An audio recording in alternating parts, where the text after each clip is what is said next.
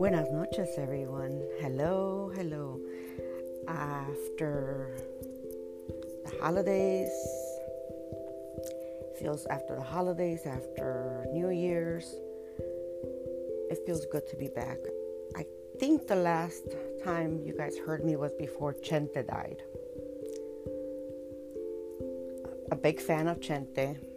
Um, I, I think everyone that's que habla español, I think that they like Chente. Even people that don't speak Spanish, les gusta Chente.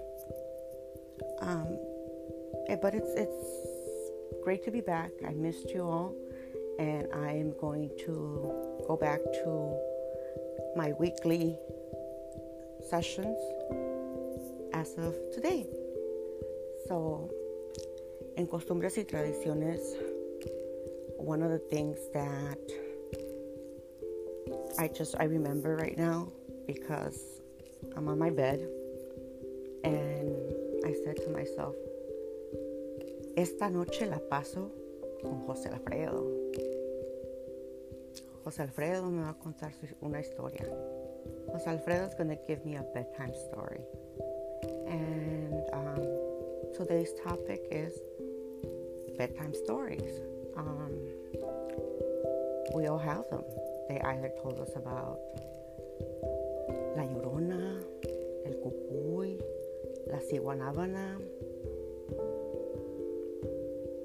or Los Pueblos where brujas exist, or that island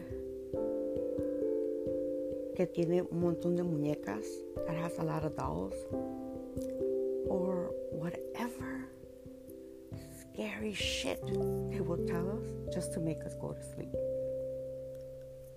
I'm not expecting my bedtime story to be like that. That's gonna scare me so I can go to sleep. Nah, I wanna go to sleep happy. I'm feeling romantic. So I am going to let Jose Alfredo que me cuente un cuento para dormir. I've missed you all. It's great to be back. Um, for those that did not know, the reason that I stopped recording was um, my brother passed away weeks before my last session. I mean, sorry, weeks after. And um, mantuve luto. Todavía tengo luto, pero hay cosas que deben de continuar. Yo sé que Él me da su bendición.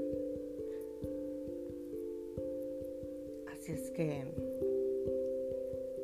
con la bendición de Él vamos a continuar. Este episodio de esta noche es simplemente para recordarles que aquí estamos y vamos a continuar. We're going to continue. Costumbres y tradiciones. En el nombre del Padre, del Hijo, del Espíritu Santo. A dormir.